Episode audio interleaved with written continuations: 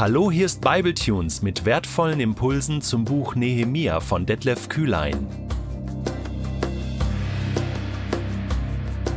Der heutige Bibletune steht in Nehemia 4, die Verse 1 bis 4 und wird gelesen aus der Hoffnung für alle.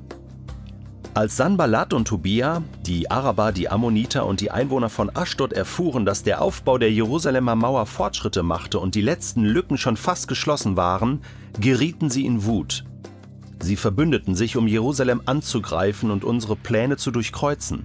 Wir aber flehten zu unserem Gott und stellten Tag und Nacht Wachen auf.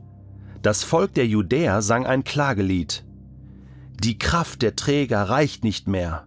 Der Schutt ist viel zu viel. Alleine ist es uns zu schwer. Wir kommen nie ans Ziel. Irgendwie erinnert mich diese ganze Situation an Psalm 2. Da heißt es, Warum geraten die Völker in Aufruhr? Weshalb schmieden sie Pläne, die doch zu nichts führen? Die Mächtigen dieser Welt rebellieren. Sie verschwören sich gegen Gott und den König, den er auserwählt und eingesetzt hat. Kommt, wir wollen uns befreien, sagen sie, wir schütteln ihre Herrschaft ab aber Gott im Himmel kann darüber nur lachen. Nichts als Spott hat er für sie übrig. Und dann geht dieser Psalm weiter, und ich glaube, das ist ja etwas, was Israel, was Jerusalem im Speziellen viele, viele Male in ihrer Geschichte erlebt haben, dass sie auf der einen Seite Gottes Verheißung haben, das Land in Besitz nehmen, damals Auszug aus Ägypten, da ging es ja los, und dann ins, ins verheißene Land, später dann Jerusalem, David war König in Jerusalem, aber sie wurden immer wieder bekämpft. Von den Philistern, von anderen Völkern, später dann von Großreichen wie Assyrien und auch die Babylonier, ja, das ist dann die jüngste Geschichte aus der Sicht von Nehemia, und immer wieder wurde Jerusalem umkämpft. Immer wieder haben sich, haben sich Könige zusammengetan, um Israel zu bekämpfen und auch in der Neuzeit kennen wir das ja noch so. Seit 1948, nein, eigentlich schon viel früher, als die ersten Juden wieder zurück ähm, gekommen sind ins Land Palästina, um äh, dort anzusiedeln, wurden sie schon zu Beginn des 20. Jahrhunderts bekämpft von Arabern, von Palästinensern, von Menschen, die, die äh, gesagt haben, wir wollen euch nicht hier, ihr habt hier kein Besitzrecht. Ja, das kommt uns ganz, ganz ähm, äh, vertraut vor, wenn wir das Buch Nehemiah lesen. Die Geschichte wiederholt sich immer wieder. Und auch, dass heute gesagt wird von verschiedenen Präsidenten, also ich erinnere nur äh, an den Iran und auch andere arabische Staaten und auch natürlich die Hamas, ja, ähm, Palästinenser äh, geführt, ähm, wollen Israel vernichten, verbünden sich immer wieder und bekämpfen Israel, bekämpfen Jerusalem, wollen Israel am liebsten ausradieren von der Landkarte. Und das sind nicht nur einfach politische Gründe, sondern das sind vor allen Dingen auch religiöse Gründe, weil man irgendwie Israel weghaben will, und nicht akzeptiert, dass es dieses Volk ist, was Gott erwählt hat und was ein Besitzrecht dort äh, im Land Israel hat. Wenn du dich in die aktuelle Situation des Nahostkonflikts einarbeiten möchtest und dir Infos äh, fehlen dazu. Wir haben mit unserem israelischen Sprecher Asaf Seevi eine Staffel zum Nahostkonflikt gemacht. Äh, und du kannst mal in unsere Bibliothek gehen auf bibletunes.de äh, oder in unsere App hinein und dann findest du diese Staffel. Es gibt auch ein Buch dazu von ihm. Wie denn sonst, wenn nicht gemeinsam? Und dann hast du Infos aus erster Hand und, ähm, und kannst dir so einen Überblick verschaffen. Jetzt lass uns aber nochmal zurückgehen zum Bibeltext von heute. Wenn wir die Verse nochmal lesen hier, Sanballat, Tobia, die Araber, die Ammoniter, die Einwohner von Aschdod, äh, schließen sich zusammen und greifen Jerusalem an, umzingeln Jerusalem. Jetzt wird's also ernst. Äh, die waren wütend und, und greifen jetzt Jerusalem an, um die Pläne endgültig zunichte zu machen. Und das war also ein ernstzunehmender Angriff. Ähm, Nehemiah hatte ja jetzt nicht ein, ein ein riesiges militärisches Kontingent, auf das er zurückgreifen konnte. Er hatte vor allen Dingen Handwerker und, und äh, gut eine kleine Leibwache des Königs, aber viel mehr war da ja nicht.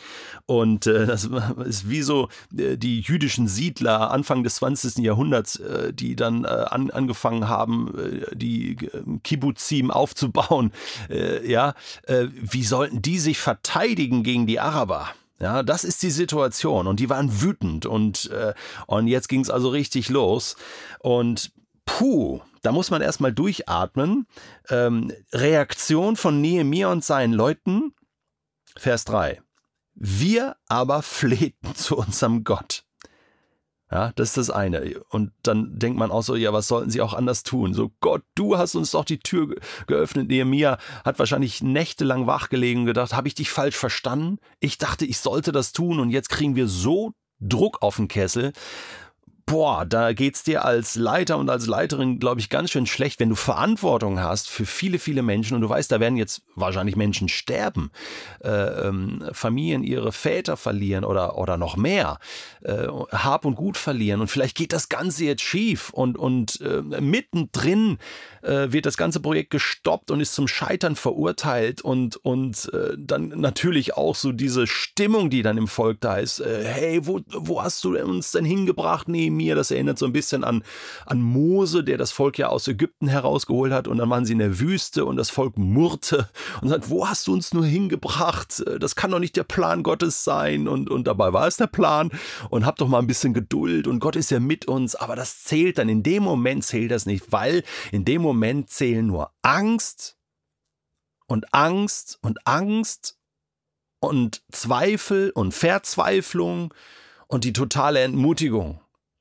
Das ist das, was sich dann breit macht. Und dann ist man wie gelähmt. Und dann kommt der Feind immer näher. Und das ist genau das, was der Feind ja will. Einschüchterung. Und dann ist man kurz davor aufzugeben, oder? Wir aber flehten zu unserem Gott. Herr, greif du ein. Hilf du. Du hast so oft in der Geschichte Israels eingegriffen. Durch Wunder. Ja, äh, zur Zeit von Jesaja ähm, wurden einmal äh, über 185.000 assyrische Soldaten umgebracht von einem Engel Gottes vor den Toren Jerusalems. Äh, es gibt Wundergeschichten in der Geschichte Israels, auch des modernen Israels, wo man sich die Augen reibt und sagt, hey, das kann nur damit zu tun haben, dass Gott hier eingegriffen hat auf irgendeine Art und Weise. Er passt auf sein Volk auf. Wir flehten zu unserem Gott und gleichzeitig stellten wir Wachen auf, heißt es hier die Tag und Nacht aufgepasst haben. Also ähm, das werden wir dann in, im, im nächsten Text dann noch sehen, wenn es weitergeht. Wie haben die das gelöst? Äh, das ist mega, mega spannend und, und für uns auch ein Bild äh, oder so ein Modell, woran wir uns orientieren können. Also Beten ist das eine, aber auch andererseits sich praktisch auch wehren gegen den Feind und etwas tun, Hand anlegen, Wachen aufstellen, wachsam sein. Ja, äh, Vers 4, das, das ist schon so ein bisschen traurig. Da sieht man so die Stimme äh, oder die Stimmung im Volk, ja, der Judäer. Sie sangen ein Klagelied. Die Kraft der Träger reicht nicht mehr. Der Schutt ist viel zu viel. Also die haben ja da schon zu viel Arbeit, zu viel auf ihren Schultern. Ja, alleine ist es uns zu schwer. Wir kommen nie ans Ziel. Und jetzt kommt da noch diese Angriffswelle von diesen wütenden arabischen Feinden, die sie bekämpfen wollen. Sie flehen zu Gott. Wird Gott eingreifen? Das ist die große Frage. Ich wurde erinnert äh, an diesen Vers im Petrusbrief, wo Petrus ähm, zu den jungen Christen schreibt, seid wachsam, denn der Feind, der Teufel, geht um wie ein brüllender Löwe und sucht Menschen, die er verschlingen kann. Seid wachsam. Ja, wie, wie ist man denn wachsam? Da ist ein, ein Feind, der uns auch in unserem Glaubensleben bekämpfen will, mit allen Mitteln, der uns Angst machen will, äh, auffressen will, der uns entmutigen will in dieser Situation sich bewusst zu machen, der, der auf unserer Seite steht, ist größer, ist stärker als dieser brüllende Löwe. Es ist der Löwe von Juda. Es ist Gott selbst. Es ist Jesus Christus, der Sieger über Hölle und Tod und Teufel. Der der regiert, der König aller Könige. Der ist auf unserer Seite. Und das gibt uns neuen Mut, durchzuhalten, geduldig zu sein und auf seine Hilfe zu warten.